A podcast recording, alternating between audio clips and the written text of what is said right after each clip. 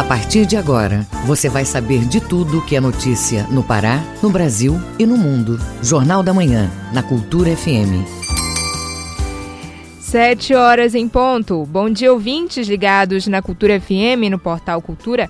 Hoje, quinta-feira, 18 de fevereiro de 2021. Eu sou a Brenda Freitas e começa agora o Jornal da Manhã com as principais notícias do Pará, do Brasil e do mundo. Participe do Jornal da Manhã pelo WhatsApp 98563-9937. Mande mensagens de áudio e informações do trânsito, repetindo o WhatsApp 98563-9937. Os destaques da edição de hoje. Secretaria Municipal de Meio Ambiente realiza retirada e podas de árvores. Campanha da Fraternidade 2021 aborda o diálogo na sociedade. Belém começa a vacinação de idosos com 84 anos e Ananindeua paralisa por falta de vacinas. Projeto realiza autoteste de HIV com jovens da região metropolitana. Paraenses pedem mais crédito para abrir empresa. Teatro da Paz completa 143 anos com atrações em palco virtual. Tem também as notícias do esporte. Hoje conheceremos os dois finalistas da Copa Verde. A TV Cultura transmite Remo e Manaus. Tenista paraense vai disputar o torneio internacional. E ainda nesta edição, falta de doses durante a vacinação contra a Covid-19 no Brasil pode provocar o surgimento de novas cepas. O Ministério da Saúde afirma que estados vão receber 230 milhões de doses de vacina até julho deste ano. E casos de falsa vacinação estão sendo investigados no Brasil. Essas e outras notícias agora no Jornal da Manhã. 7 horas 2 minutos. O Pará é notícia. Governo do Estado reabre nesta quinta-feira o Hospital de Campanha de Santarém, no Oeste Paraense. A unidade vai servir de retaguarda para o pronto atendimento do município. O complexo foi instalado na Escola Estadual Maria Uchoa Martins e vai ter 60 leitos. O evento deve contar com a participação do governador Helder Barbalho e do ministro da Saúde, Eduardo Pazuello. O correspondente Miguel Oliveira tem outras informações. O ministro da Saúde e o governador Helder Barbalho inauguram nesta quinta-feira o Hospital de Campanha de Santarém. A convite do prefeito Nélia Guiar, o ministro Eduardo Pazuello também vai se reunir com prefeitos da região para tratar de reforço da campanha de vacinação contra a Covid-19. Está programado 15 horas, 15 horas na escola, no hospital de campanha, né? Eu, o governador e o ministro. Vai fazer a visita como se fosse inauguração, mas a gente não está tratando como inauguração, né? Uma visita e a gente deve fazer também uma videoconferência com os prefeitos da região do Baixo Amazonas, né? cada prefeito no seu município, e eu daqui, junto com o ministro e o governador, é, conversando, dialogando com os prefeitos da região. O Hospital de Campanha de Santarém terá capacidade para 60 leitos, dentre os quais quatro de estabilização. O hospital foi montado pela Prefeitura com recurso do governo do estado. É com vocês aí do estúdio. E o governador do estado, Helder Barbalho, anunciou nesta quarta-feira que vai haver mudança no bandeiramento que indica medidas de prevenção à Covid-19 nas regiões Calha Norte e Baixo Amazonas. Os municípios da região oeste paraense vão sair do bandeiramento preto, lockdown, para o bandeiramento vermelho, alto risco de contágio. Segundo o governador, os detalhes sobre o tema vão ser publicados hoje no Diário Oficial e as mudanças começam a valer a partir de amanhã, 19 de fevereiro. De acordo com o governo, a determinação se deve à estabilização dos casos de Covid na região e também à reabertura do hospital de campanha em Santarém nesta sexta-feira.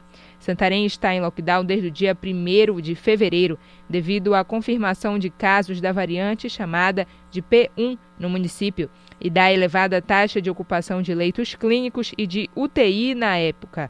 A Prefeitura de Santarém deve decidir ainda como será o retorno das atividades econômicas que vão poder funcionar segundo as normas estabelecidas em decreto municipal. Você está ouvindo Jornal da Manhã. E vamos voltar. Não? Ok. Ministério Público do Pará ajuiza a ação contra o ex-presidente da Câmara Municipal de Breves, no Marajó, Emerson Câmara. O político é citado por improbidade administrativa na ordem de mais de 3 milhões de reais referente ao ano de 2016. Detalhes com o correspondente Edelson Vale. A promotoria de breves aqui no Marajó ajuizou ação civil pública com pedido de indisponibilidade de bens do ex-presidente da Câmara Municipal no valor de R$ 3.227.102,21 por irregularidades na prestação de contas. A ação foi ajuizada por meio da promotora de justiça Patrícia Medrado, que responde pelo primeiro cargo da promotoria de breves. A ação contra Emerson de Souza Câmara se refere à prestação de contas do ano de 2016, em processo em trâmite pela primeira vara civil e criminal de Belém. O procedimento extrajudicial iniciou com o recebimento dos autos de prestação de contas encaminhado pelo Tribunal de Contas dos Municípios, o TCM do Pará, que gerou a instalação de notícia de fato pelo Ministério Público. De Soura, Delson Vale, Rede Cultura de Rádio. E vamos voltar a Santarém. O nosso correspondente Miguel Oliveira tem mais detalhes da visita do ministro Eduardo Pazuello ao município. Miguel, você já tem aí o que vai ser permitido funcionar em Santarém com o fim do lockdown? Bom dia. Bom dia, Brenda. Bom dia, João Paulo. Isso mesmo, o ministro Eduardo Pazuello tem chegada prevista às 11 horas. O governador Helder Barbalho chega minutos antes para receber o ministro. Na verdade, a inauguração do hospital de campanha se limitará a uma visita, como falou ainda há pouco o prefeito Nélia Guiar. Breno João Paulo, como o Jornal da Manhã já informou, o governo já mudou o bandeiramento da região do Baixo Amazonas. Com isso, o lockdown, que vigora desde o dia 1 de fevereiro, será suspenso a partir de amanhã. A medida só foi possível porque as taxas de transmissão do novo coronavírus foi reduzida nesse período e houve um aumento da oferta de leitos para pacientes com Covid, tanto em, em UTIs quanto de leitos clínicos, como esse do Hospital de Campanha de Santarém. Ainda hoje, a Prefeitura publica decreto municipal estabelecendo quais atividades serão permitidas no bandeiramento vermelho. Olha, respondendo a sua pergunta, Brenda, a reportagem do Jornal da Manhã apurou que a maioria das atividades será liberada, permanecendo suspensos o acesso a praias, realização de eventos sociais, festas, funcionamento de bares, boates, conveniências, bibliotecas, museus, parques de diversão, cinema, clubes e associações. Todos esses aí permanecem proibidos. Agora, cultos e missas estão autorizados a funcionar com o protocolo específico 40% de lotação, máximo de 200 pessoas. Brenda, academia de ginástica serão autorizadas a funcionar com também 40% da capacidade. O toque de recolher deve continuar de 22 horas às 5 da manhã. De Santarém, Miguel Oliveira, Rede Cultura de Rádio. Obrigada, Miguel. 7 horas, 8 minutos. O Pará é notícia. Moradores de Breves vão ter acesso a cursos de produção de biscoitos promovidos pela Cozampa. Confira este e outros destaques no Giro do Interior com Felipe Feitosa. A Companhia de Saneamento do Pará, Cozampa, informou que hoje vão estar abertas inscrições para o curso gratuito de biscoitos caseiros para moradores de Breves na Ilha do Marajó. A inscrição pode ser feita até amanhã, entre 2 às 6 da tarde, no canteiro de obras da Cozampa, na rua Mapuá, no bairro Jardim Tropical. É necessário ter mais de 18 anos e levar os seguintes documentos: cópias e originais do RG, CPF e comprovante de residência. Vagas limitadas. A administração das aulas ocorre de 22 a 26 de fevereiro, de 2 às 6 da tarde, na Avenida Rio Branco, número 1717, no bairro Centro. O governo do Pará entregou nesta quarta-feira em Primavera Nordeste Paraense benefícios do programa Sua Casa para 98 famílias que foram contempladas com auxílio para construção, reforma e ampliação da casa própria. As famílias atendidas estão em situação de vulnerabilidade social e com o advento do programa, que é da Coab, elas receberam a concessão de dois benefícios. O primeiro, que serve para auxiliar financeiramente a aquisição de material de construção e o segundo para o pagamento da mão de obra. O valor total concedido para cada família chega até 21 mil reais. Felipe Feitosa, Rede Cultura de Rádio. Prefeitura de Belém começou nesta quarta-feira a vacinação dos idosos nascidos em 1937, que completam 84 anos até dezembro de 2021. Enquanto isso, o município de Ananindeua paralisou a imunização por conta da falta de vacinas. O repórter Marcelo Lencar traz os detalhes. Idosos que completam 84 anos até o final de 2021 podem ser vacinados até hoje em 14 pontos na capital capital paraense. O idoso Francisco de Sá Bezerra, do bairro da Marambaia, foi um dos primeiros a receber a vacina nesta quarta-feira. Ele relata que a partir de agora tem esperança em dias melhores. A gente sempre espera pela essa imunização, apesar de a gente já, já estar no, praticamente no final da vida, mas a gente quer viver mais um pouquinho, né? Eu acho muito válido essa iniciativa de ser vacinado. Eu agradecer a Deus por ter, estar vivo e ter essa oportunidade ainda de, de vencer essa, essa doença. Já em Ananindeua, a Secretaria Municipal de Saúde informou que o quantitativo para aplicação da primeira dose da vacina da Covid-19 chegou ao fim no último domingo, dia 14. E em Belém, cerca de 6 mil idosos com 84 anos serão vacinados, somando os dias de ontem e hoje, como destaca o diretor do Departamento de Vigilância à Saúde da SESMA, Cláudio Salgado. Nessa faixa etária. Então, todos aqueles que nasceram até 1937 podem procurar um dos nossos postos, que nós temos 14 hoje em Belém, incluindo Mosqueiro, Oteiro e Coraci que vai ser vacinado. A vacinação dos idosos de 84 anos e dos maiores de 85 que ainda não vacinaram encerra hoje e vai das 9 horas da manhã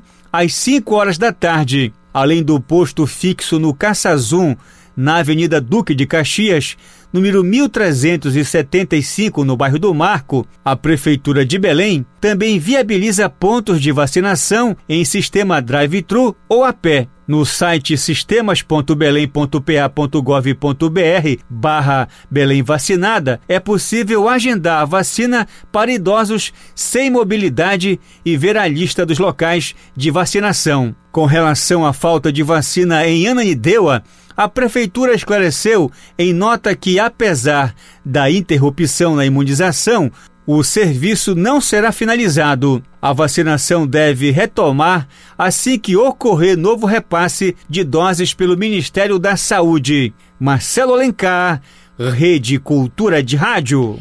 Informações da Secretaria Municipal de Meio Ambiente de Belém apontam que em 2020 houve registro de 14 quedas de árvores em espaços públicos e com a chegada do período chuvoso o risco aumenta.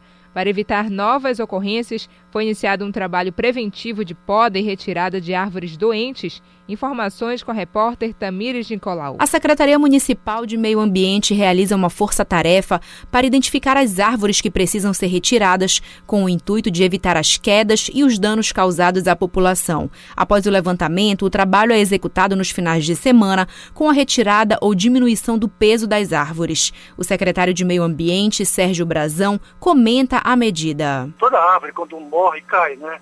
E ela se decompõe e essa decomposição enriquece os solos para que as outras plantas possam usufruir desses nutrientes, né? É um fenômeno chamado ciclagem de nutrientes. Isso não pode acontecer na cidade, no meio urbano. Então nós temos a obrigação de, antes dessa árvore cair, retirar essa árvore. Então para isso nós estamos fazendo um mutirão dentro, uma força-tarefa dentro da nossa secretaria para identificar essas árvores que possam resultar em queda e causar dano e risco de vida às pessoas. De janeiro a novembro de 2020, 14 árvores caíram em espaços públicos de Belém. É possível alertar a Secretaria Municipal de Meio Ambiente sobre o risco, que faz uma avaliação no local sobre os riscos de queda. O secretário Sérgio Brazão explica o procedimento. Nós criamos uma forma de a pessoa pela internet não solicitar. Você pode divulgar para as pessoas enviarem um ofício para esse e-mail, ofício SEMA, tudo junto, e a palavra SEMA tem dois M's, tá? oficiosema.gmail.com. A minha secretária vai receber, me encaminhar e eu vou na mesma hora encaminhar para o departamento. Então isso agiliza, agiliza a visita, mas ó, o atendimento nesse período, o alerto, é, a nossa prioridade vai ser as árvores que estão mais em perigo. A programação de retirada das árvores, realizada pela Secretaria Municipal de Meio Ambiente, ocorre até abril. Tamires Nicolau, Rede Cultura de Rádio. 7 horas 14 minutos. O ouvinte no Jornal da Manhã.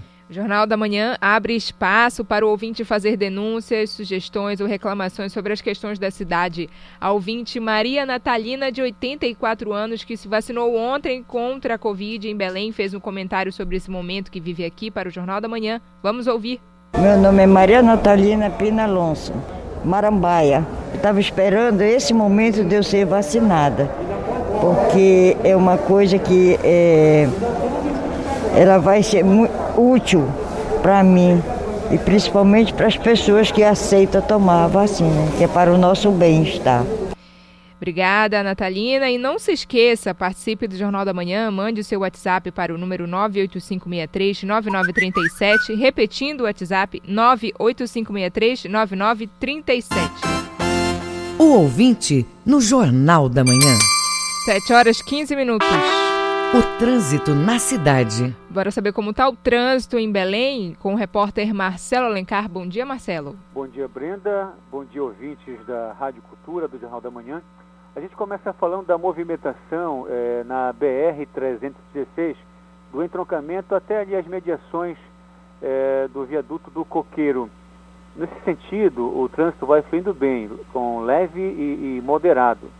Mas no sentido é, de, do viaduto do Coqueiro até as mediações do shopping Castanheira, a gente observa aqui que o trânsito está bastante complicado e apresenta vários buracos nesse sentido do viaduto do Coqueiro para o entroncamento. Então, o motorista tem que ficar alerta e atento. São buracos, é, inclusive até pequenos alagamentos que se formaram em virtude da chuva torrencial que já começou nas primeiras horas da manhã desta quinta-feira. Então, portanto, está aí o alerta no sentido do entroncamento para o viaduto do Coqueiro segue leve e moderado, já no sentido do viaduto do Coqueiro para o entroncamento já está se formando é, diversos pontos de congestionamentos, alagamentos e também buracos é, na pista da BR-316. Bora conferir a movimentação é, em um dos principais corredores da capital paraense, que é, que é a, Avenida Almirante Barroso, no sentido de São Brás para o entroncamento, vai fluindo tranquilamente. Já no sentido do entroncamento para São Brás, apresenta pequenos trechos de, de congestionamentos se formando nesse exato momento ali pela Tavares Bastos. A gente também visualiza é, lentidão ali na esquina da Júlio César, na Mauriti e na esquina da Governador José Malchete. Lembrando que com a chuva torrencial, a pista da maioria das vias da capital parense está completamente molhada. É nesse momento que o motorista precisa redobrar sua atenção e manter todos os cuidados devidos. Marcelo Lencar, diretor da redação do Rádio Jornalismo, para o Jornal da Manhã. Volta no comando Brenda Freitas. Muito obrigada, Marcelo. 7 horas 17 minutos. Ouça a seguir no Jornal da Manhã. A Arquidiocese de Belém lança a quinta campanha da fraternidade. É daqui a pouco. A gente volta já. Estamos apresentando Jornal da Manhã. Olá galera, aqui quem fala é o Marco André. Nessa sexta, dia 19 às 21h30, tem show online comigo e Zé Cabaleiro no projeto Live as Mãos com Música no meu Instagram, Marco André Underline Musicine. Queria também convidá-los a contribuírem com uma vaquinha em prol dos trabalhadores da cultura de Belém que estão passando necessidades. O link está na bio do meu Instagram. Zé Cabaleiro comigo na Live as Mãos com Música no Instagram. Venham, patrocínio Alubar, apoio Rede Cultura de Comunicação.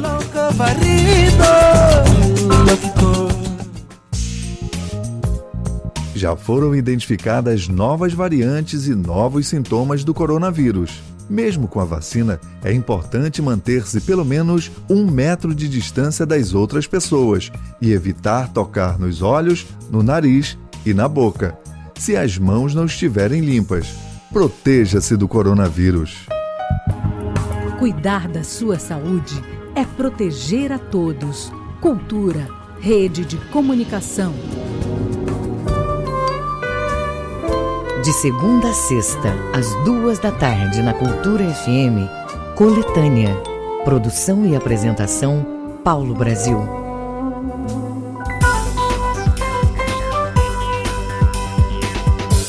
Voltamos a apresentar Jornal da Manhã.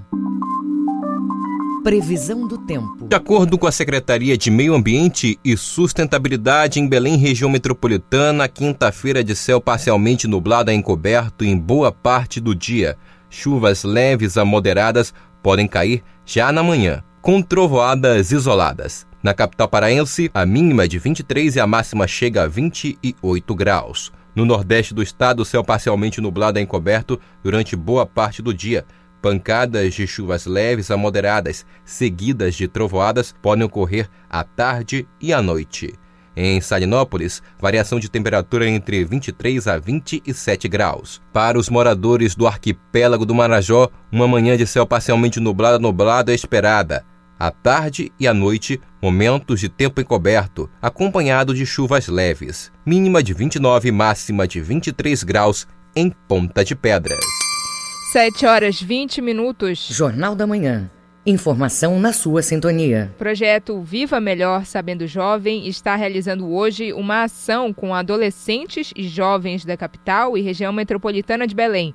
O objetivo é levar informação, conscientização e prevenção do vírus HIV Confira na reportagem de João Paulo Seabra. O objetivo do projeto Viva Melhor Sabendo Jovem, criado pela Unicef e que conta atualmente com apoio do governo do estado, é fazer a distribuição do autoteste de HIV para jovens de 14 a 29 anos. A equipe também oferece suporte para as pessoas testadas positivas para o vírus, como conta o articulador social Edgar Barra. Em que ele pode realizar com a companhia de uma pessoa do projeto, uma pessoa especializada na realização do autoteste ou fazer em casa para verificar é, o seu status sorológico, em que qualquer pessoa que já tenha tido qualquer relação sexual sem preservativo em algum momento precisa fazer uma testagem para HIV, sífilis e hepatite B e C. O universitário Pedro Avis, assim como muitos jovens, costuma tirar dúvidas sobre infecções sexualmente transmissíveis, ISTs, pela internet, mas ele apoia o projeto que leva informações confiáveis e seguras sobre o assunto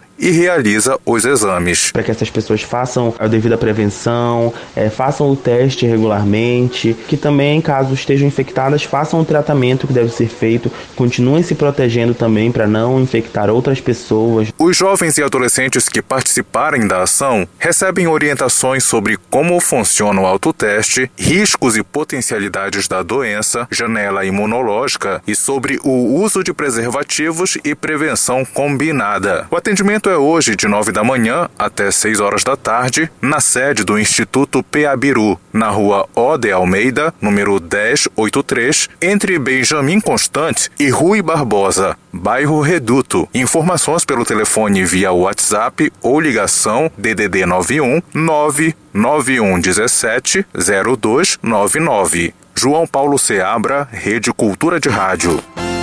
O ouvinte no Jornal da Manhã. E tem mais participação de ouvinte aqui no Jornal da Manhã, onde a população tem espaço para falar sobre as questões da cidade, do estado e do país.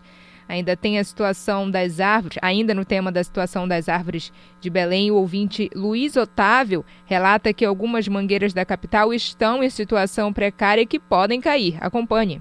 Bom dia, sou ouvinte de vocês. Só informando aí, aqui na Avenida Gentil Bittencourt, entre 9 de janeiro e 3 de maio, e na Avenida Alcindo Cacela, ali entre Padre Etique e Bernardo Saião, no final da Pinagés, em cada local existe uma mangueira que elas estão completamente tortas e que muito provavelmente elas cairão agora nesse nosso inverno chuvoso. Então, para vocês divulgarem aí e que chegue até a, a SEMA para eles tomarem as devidas providências. Obrigado, Luiz Otávio. E a Prefeitura de Belém, por meio da Secretaria Municipal de Meio Ambiente, informa que as árvores que ficam na Gentil Bittencourt, número 1921, e na Alcindo Cacela, número 4095, que o Luiz Otávio comentou, vão passar por análise técnica para que se defina qual a melhor solução para o problema. E não esqueça, participe do Jornal da Manhã, mande o seu WhatsApp para o número 985639937, repetindo o WhatsApp 98563 339937. O ouvinte no Jornal da Manhã. 7 horas 24 minutos. Jornal da Manhã. Você é o primeiro a saber. A Arquidiocese de Belém lançou em entrevista coletiva a quinta campanha da Fraternidade Ecumênica. Este ano o tema escolhido é Fraternidade e diálogo, compromisso de amor. Acompanhe na reportagem de João Paulo Seabra. A campanha da fraternidade é realizada pela Igreja Católica em parceria com instituições cristãs desde a década de 1960. No lançamento da campanha deste ano, o bispo auxiliar da Arquidiocese de Belém, Dom Antônio de Assis, comentou o tema Fraternidade e Diálogo, Compromisso de Amor. Voltarmos-nos cada vez mais para as atitudes de Jesus. Jesus, que é o centro da salvação. Jesus que nos convoca para uma experiência do reino de Deus. Jesus que nos convoca a vivermos como irmãos. O tema será difundido na quaresma durante celebrações e programações da comunidade religiosa. O bispo auxiliar da Arquidiocese de Belém, Dom Antônio de Assis, fala da importância da campanha ecumênica que é realizada a cada cinco anos. Querido, é um tempo maravilhoso para cada vez mais centrarmos o nosso olhar nas palavras e atitude de Jesus. Quanto mais nós fizermos isso, menos nós iremos nos agredir. Então vamos nos encontrar em Jesus como nosso mestre. Então, se todos estamos ao redor de Jesus, com Ele, nós somos chamados naturalmente a fazer a experiência da fraternidade. Na campanha da fraternidade deste ano, a CNBB, Conferência Nacional dos Bispos do Brasil, faz críticas a alguns temas, como a negação da ciência durante a pandemia de Covid-19, igrejas que não respeitaram o distanciamento social e a cultura de violência contra mulheres, negros, indígenas e pessoas LGBT e que mais. João Paulo Seabra, Rede Cultura de Rádio. Há quase um ano de restrições ao convívio social, crianças e adolescentes são os que mais buscam aliviar as tensões, apelando para o uso de celulares e games. Mas psicólogos alertam os pais para os riscos que essa distração excessiva pode causar nesse público infanto-juvenil. As informações com a repórter Joana Mello. A pandemia da Covid-19, muitos adolescentes e até crianças passaram a fazer uso de celulares, tablets e computadores. Para eles, é uma forma de distração no enfrentamento do período longo de distanciamento social. Mas o uso excessivo desses aparelhos podem gerar problemas de dependência em jogos digitais como explica a psicóloga Luana Almeida. É, podemos entender que tudo que é consumido em excesso, seja por adulto ou pelas crianças, causa um prejuízo, né? E isso não é diferente para as tecnologias. O uso em excesso das telas, seja tablet, televisão, celular, computador, gera um prejuízo no desenvolvimento neuropsicomotor e emocional do bebê e da criança, principalmente se a criança, né, for muito nova e exposta a este excesso de estimulação. O que se constata é que crianças que passam muito tempo diante das telas deixam de fazer outras atividades como brincar. De acordo com especialistas, é por meio da brincadeira que as crianças podem expressar seus desejos, emoções, pensamentos, fantasias ou conflitos. E é brincando em casa que a vendedora Gisele Maia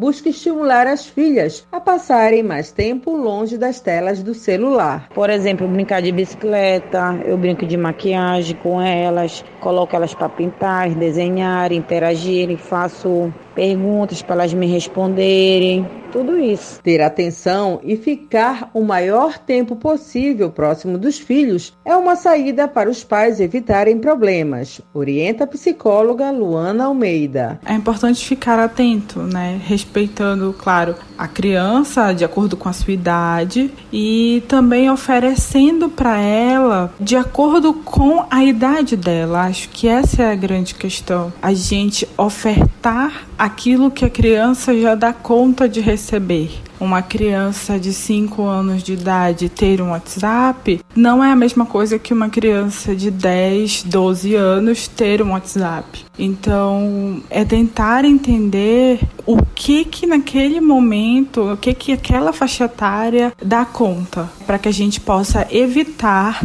esses problemas futuros que podem ocorrer decorrente do excesso de tecnologia. Para auxiliar os pais nesta questão, a Sociedade Brasileira de Pediatria pediatria possui manual de orientação quanto ao uso de aparelhos eletrônicos. A entidade não recomenda o uso desses aparelhos para menores de dois anos, por entender que as atividades neurais dessas crianças ainda não estão preparadas para receberem esse excesso de informações. Joana Melo, Rede Cultura de Rádio.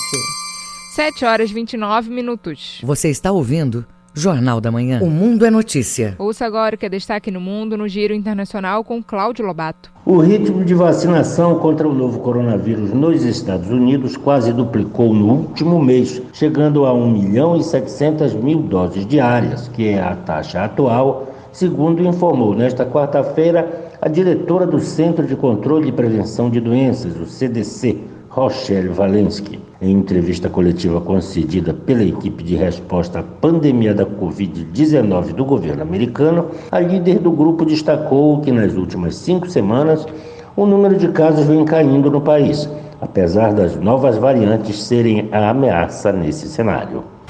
O primeiro lote que chega à Argentina da vacina Covishield, produzida na Índia, se soma às doses já recebidas da russa Sputnik V, e o país sul-americano passa a vacinar maiores de 70 anos após um mês e meio dedicando esforços na imunização dos profissionais da saúde. No início da manhã desta quarta-feira, as primeiras 580 mil doses da vacina produzida pelo Instituto do Soro da Índia chegaram ao Aeroporto Internacional de Ezeiza, em Buenos Aires, graças à transferência de tecnologia da AstraZeneca e da Universidade de Oxford. Um primeiro lote de 20 mil vacinas contra a Covid-19 adquiridas pelo governo de El Salvador chegou nesta quarta-feira ao Aeroporto Internacional Oscar Arnulfo Romero, nos arredores de São Salvador, onde o carregamento com as doses foi recebido pelo ministro da Saúde, Francisco Alab. Alab esperou na pista do aeroporto para descarregar os contêineres com vacinas da empresa farmacêutica AstraZeneca provenientes da Índia e que foram transportadas em um avião da companhia aérea Ibéria. Segundo o ministro, a vacinação começará a ser aplicada aos funcionários da primeira linha de combate ao coronavírus. A Organização das Nações Unidas, a ONU, anunciou que vai apurar o aparente enclausuramento da princesa Latifa Al Maktoum, filha do governante de Dubai, junto aos Emirados Árabes Unidos. A princesa Latifa acusou seu pai de mantê-la como refém em Dubai desde que ela tentou fugir da cidade em 2018. Em vídeos gravados secretamente e compartilhados com a BBC, a princesa Latifa disse temer por sua vida. A filmagem gerou apelos globais para uma investigação da ONU, enquanto o Reino Unido classificou os vídeos de profundamente preocupantes. Cláudio Lobato, Rede Cultura de Rádio. 7 horas 32 minutos. Ouça a seguir no Jornal da Manhã. Hoje vamos conhecer os dois finalistas da Copa Verde. A TV Cultura transmite Remo e Manaus. É daqui a pouco aqui na Cultura FM. A gente volta já. Estamos apresentando Jornal da Manhã. ZYD 233, 93,7 MHz. Rádio Cultura FM. Uma emissora da Rede Cultura de Comunicação. Fundação Paraense de Rádio Difusão. Rua dos Pariquis, 3318. Base operacional, Avenida Almirante Barroso, 735, Belém, Pará, Amazônia, Brasil. Voltamos a apresentar Jornal da Manhã. Tábuas de marés. De acordo com a Secretaria de Meio Ambiente e Sustentabilidade, em Belém, a maré vaza às 9h43 da manhã, ela sobe às 3h03 da tarde e ela volta a descer às 10h04 da noite. Em Salinópolis, no Nordeste Paraense, a pré-amar ocorre daqui a pouco às 11h06 da manhã, baixa-mar às 5h47 da tarde e Nova Maré Cheia às 11h47 da noite. E no porto da Vila do Conde, localizada em Barcarena, a primeira vazante do dia está prevista para 10h19 da manhã. Maré Cheia às 4h10 da tarde e a segunda vazante às 10h53 da noite. 7 horas 33 minutos. Esporte. Tenista paraense vai disputar torneio internacional e hoje vamos conhecer os dois finalistas da Copa Verde e a TV Cultura vai transmitir Remo e Manaus. As informações com Alexandre Santos. Nós começamos com o amadorismo. Tenista paraense vai disputar torneio internacional. Manuel dos Santos Alves. O tenista paraense Joaquim Almeida, que agora é tenista da categoria profissional, já tem uma competição internacional para disputar ainda neste primeiro semestre. Trata-se de um torneio marcado para o mês de março na Tunísia. Joaquim Almeida, que vai chegar lá com o topete de quem acaba de ganhar a segunda etapa do Campeonato do Rio de Janeiro. Manuel Alves para a Rede Cultura de Rádio. Hoje conheceremos os dois finalistas da sétima edição da Copa Verde. Daqui a pouquinho, às 15h30, o Brasiliense recebe a equipe do Vila Nova para decidir uma vaga. No primeiro confronto, o Brasiliense venceu de 2 a 0. Às quatro da tarde, será a vez do Remo receber em Belém do Pará, no Mangueirão, a equipe do Manaus, com a direção do árbitro André Rodrigo Rocha, de Tocantins. A TV Cultura transmite o jogo com exclusividade. Até hoje, Remo e Manaus jogaram cinco partidas, com duas vitórias do Remo, dois empates e uma vitória do time amazonense. O Leão Azul, para chegar à final, precisa da vitória ou vencer nos pênaltis. O volante Lucas Siqueira, 32 anos, 1,81m, natural do Rio de Janeiro, reconhece que já conhecendo o adversário, o objetivo fica muito mais fácil que é chegar ao título. O Manaus manteve-se uma base boa da Série C também, então é uma equipe que está tá querendo buscar a vaga na final e não tem essa de obrigação de vencer. São 11 contra 11 lá, tudo pode acontecer. É claro que a gente está preparado, a gente está confiante sim na nossa classificação, porque a gente tem, tem equipe para isso, a gente demonstrou no, no último jogo, mas obviamente respeitando o adversário, porque é um adversário forte. Os atletas do Remo estão concentrados desde ontem para a grande decisão de logo mais. O Paysandu vai hoje para o seu segundo dia de pré-temporada em Barcarena. O goleiro Vitor Souza, recém-contratado, 28 anos, natural de São Paulo, ex-CRB, justifica o porquê preferiu jogar no Paysandu. Paysandu é um dos maiores aí do Brasil, o maior do norte né, do, do país e eu tenho muita convicção que vamos fazer um ano maravilhoso, um ano abençoado. Estou muito feliz com a oportunidade.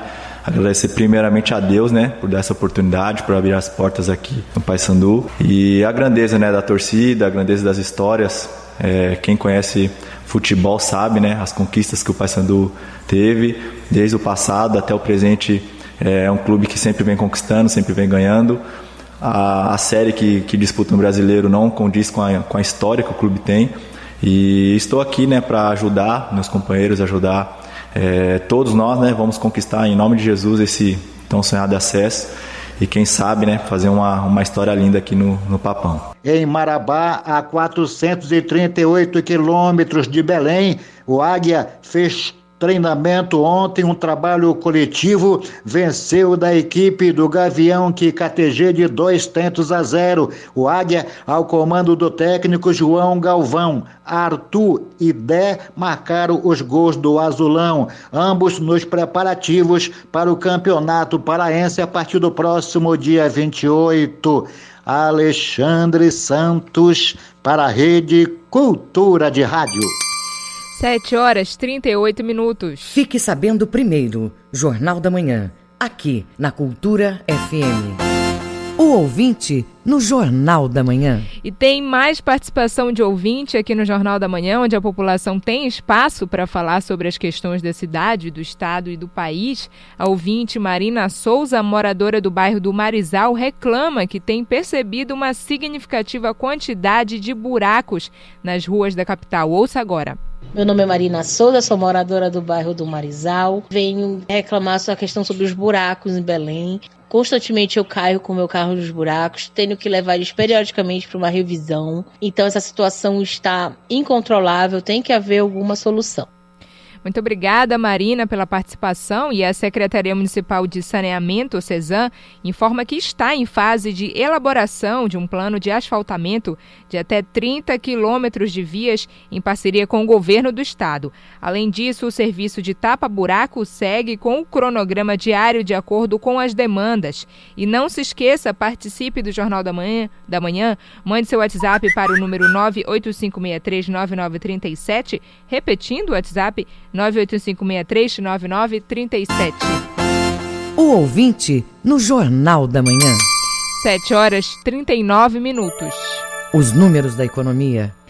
Casos de falsa vacinação estão sendo investigados no Brasil. Saiba quais as punições para os envolvidos na reportagem de, de Janaína Oliveira, da agência Rádio Web.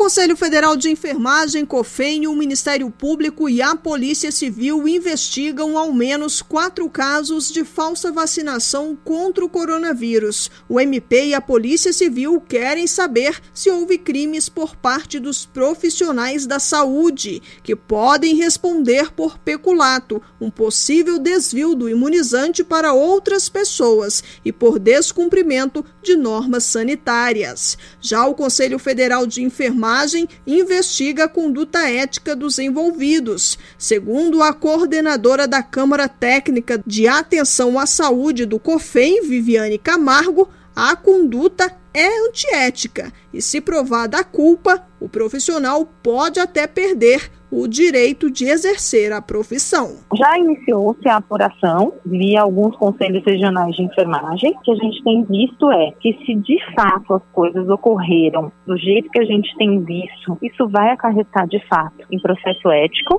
e aí as penalidades vão ser de acordo com o resultado final disso, se foi intencional, se houve dolo, e pode variar desde uma advertência verbal até a cassação do direito de exercer a profissão. As denúncias de falsa vacinação foram feitas por famílias que filmaram o momento da aplicação da dose em idosos. Em alguns vídeos, profissionais da saúde injetaram ar nos idosos ao invés do imunizante. Em outros, houve a simulação, ou seja, o líquido não foi injetado. A coordenadora do COFEM ressalta que os casos são exceções e não representam a categoria. Realmente é uma questão excepcional que a gente vai tratar com todos os rigores, mas que as pessoas precisam entender que os profissionais de enfermagem são parceiros, eles estão aí para cuidar das pessoas, para promover a saúde de todo mundo e que a gente gostaria que essas pessoas fossem tratadas como exceção. Todos os idosos envolvidos na falsa vacinação já tomaram a dose correta do imunizante contra a Covid-19. Segundo o COFEM, os profissionais flagrados estão afastados. Os casos de falsa vacinação ocorreram em Goiás, Alagoas, Rio de Janeiro e São Paulo. Agência Rádio Web de Brasília, Janaína Oliveira. Projeto de preservação da biodiversidade do Parque Estadual do Utinga busca melhorar a gestão ambiental das unidades de conservação do Estado. Com pouco tempo de atividade, o projeto já conseguiu identificar centenas de novas espécies de plantas e fungos da mata nativa da região metropolitana de Belém. Saiba os detalhes na reportagem de Cláudio Lobato. O projeto Flora do Utinga é desenvolvido pelo Museu Paraense Emílio Guilde em parceria com o Instituto de Desenvolvimento Florestal e da Biodiversidade do Estado do Pará, o IDEFLOR-BIO. A atuação integrada entre as universidades do Estado do Pará, Federal Rural da Amazônia e Federal do Pará visa reunir informações sobre as relações entre a fauna e a flora do Parque do Utinga, com vistas à preservação da biodiversidade e a interação do visitante com as espécies florestais existentes na área, como revela o biólogo Leandro Ferreira. A importância que esse parque tem e os benefícios para os visitantes é que eles, a partir dessas informações, eles podem interagir melhor com o parque e ver a grande importância biológica que o Parque do Utinga tem, pois ele é o último remanescente de vegetação nativo que a região metropolitana de Belém tem. Em pouco tempo de atividade, os pesquisadores já conseguiram identificar centenas de novas espécies vegetais na área do parque. Essas informações servirão também para ajudar na gestão ambiental do Utinga e de outros parques ambientais no estado, como explica o Leandro Ferreira, biólogo do parque. O objetivo do projeto Flora do Utinga é conhecer a biodiversidade do parque, tanto das plantas como dos animais, como também de das relações entre animais e plantas.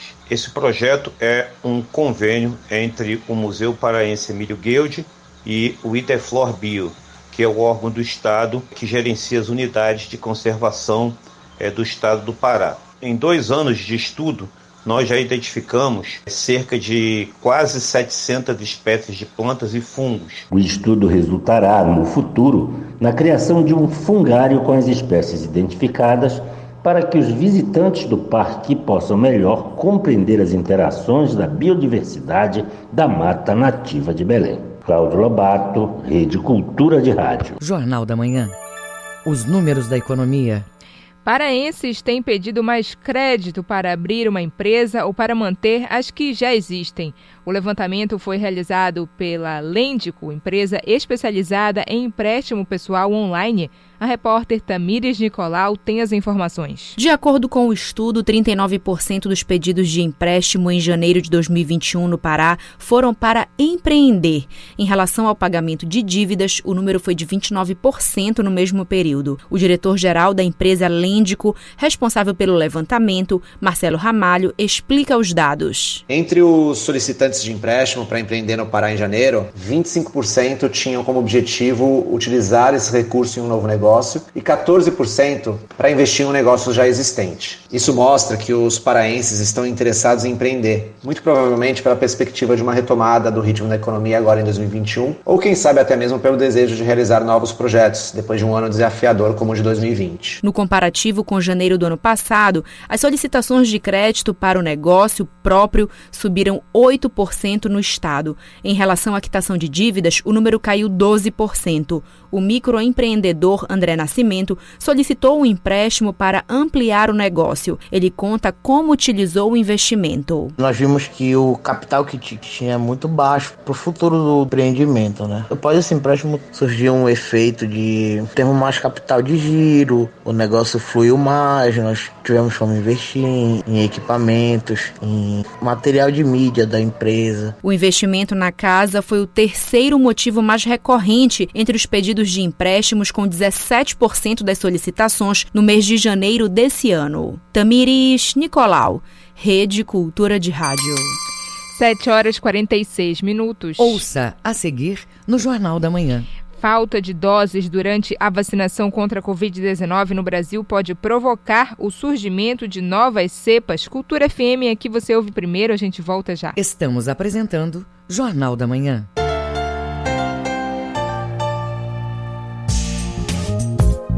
Idosos que têm problemas crônicos como pressão alta, problemas cardíacos ou diabetes correm maior risco de desenvolver a forma grave da doença Pessoas com febre, tosse e dificuldade para respirar devem procurar orientação médica o mais rápido possível.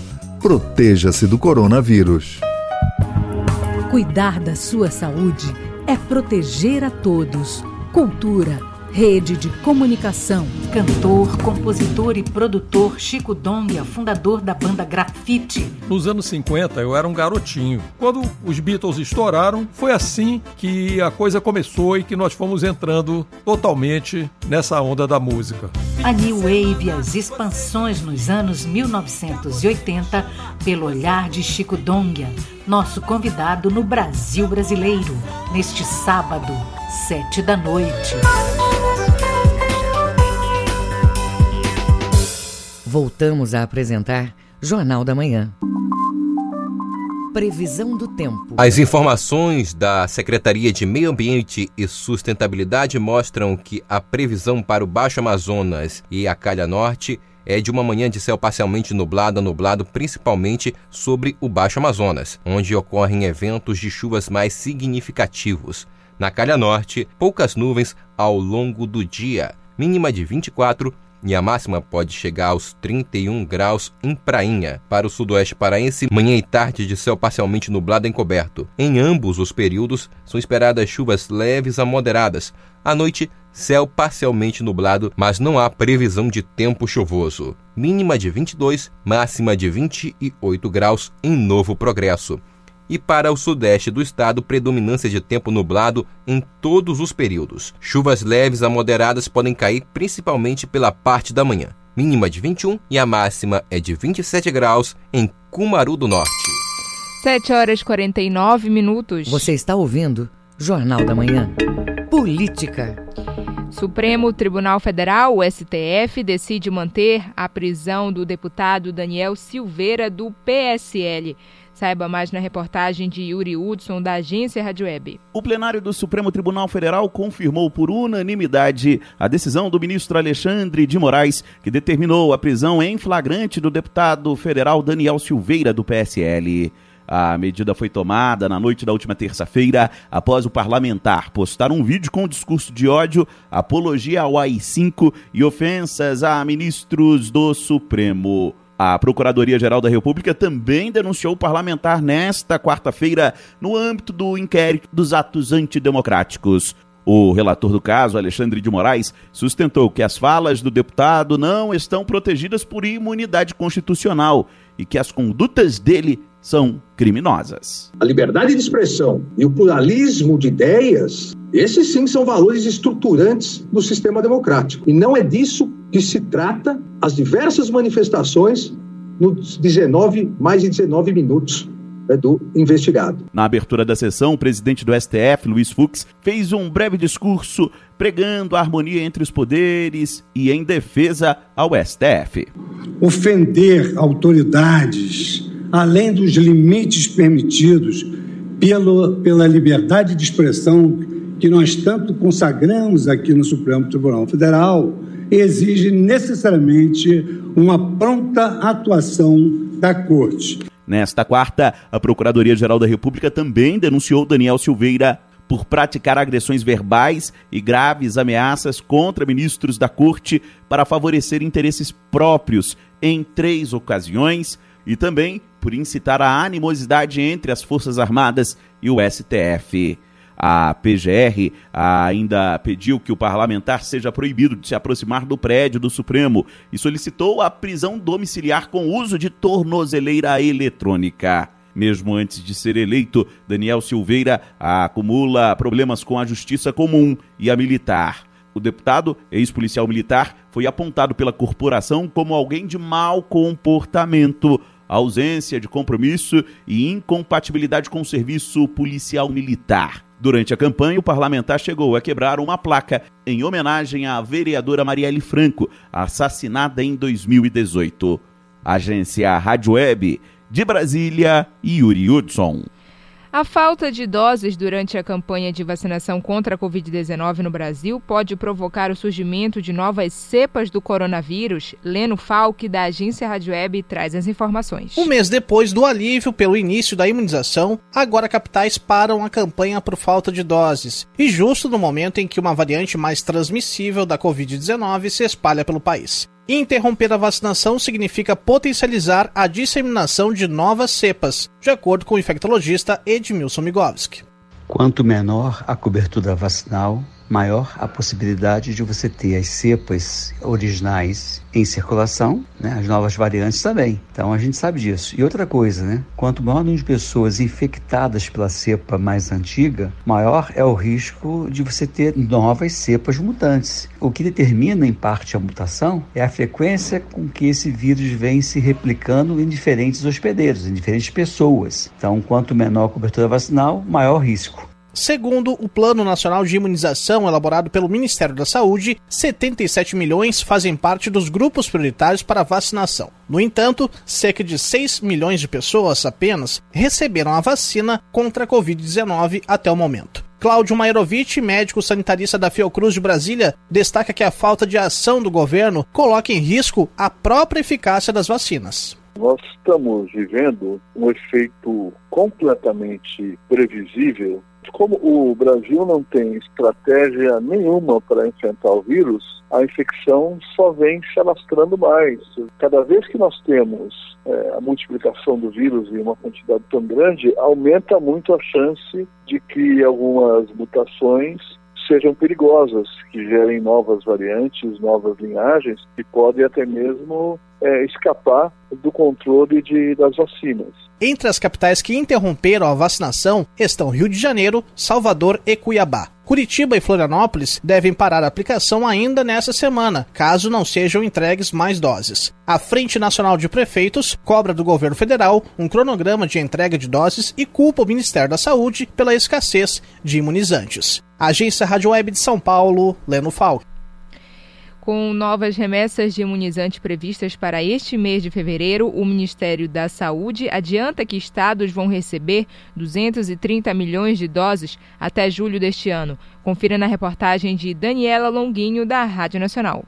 O ministro da Saúde, Eduardo Pazuello, anunciou nesta quarta-feira, durante reunião virtual com governadores, que até o mês de julho serão distribuídos aos estados 230 milhões e 700 mil doses de vacinas contra a Covid-19. De acordo com o Ministério, as próximas entregas aos estados acontecem ainda em fevereiro. Serão 2 milhões de doses da vacina desenvolvida pela AstraZeneca em parceria com a Fiocruz, importadas da Índia, e 9 milhões e 300 mil doses da Coronavac, desenvolvida pela farmacêutica chinesa Sinovac, em parceria com o Instituto Butantan, produzidas no Brasil.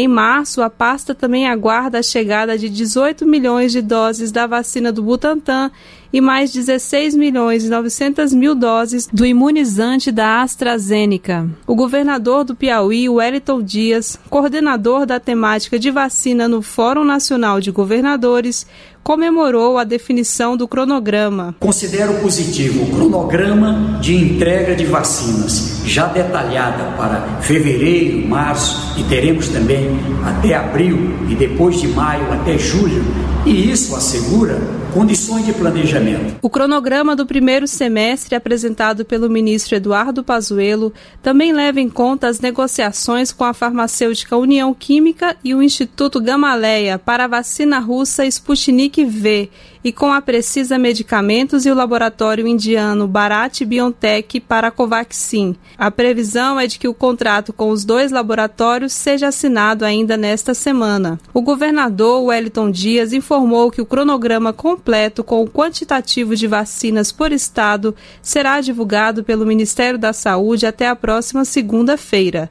Dias também avaliou como positiva a regularização na entrega de insumos ao Instituto Butantan e à Fiocruz para a produção de vacinas. Essa regularidade ela é fundamental para que eh, se tenha a segurança do cumprimento deste cronograma de vacinação. E com isso, com planejamento, a gente evite situações de paralisação. Segundo o Ministério da Saúde, com a incorporação de tecnologia para a produção do insumo farmacêutico ativo, o IFA, a União Química deverá produzir no Brasil 8 milhões de doses da vacina Sputnik V por mês. Já Precisa Medicamentos deve importar da Índia 20 milhões de doses da Covaxin até maio sobre as doses da vacina Oxford AstraZeneca importadas pelo consórcio COVAX Facility, a informação é de que serão entregues 2 milhões e 600 mil em março e outros 8 milhões até junho, totalizando 10 milhões e 600 mil doses.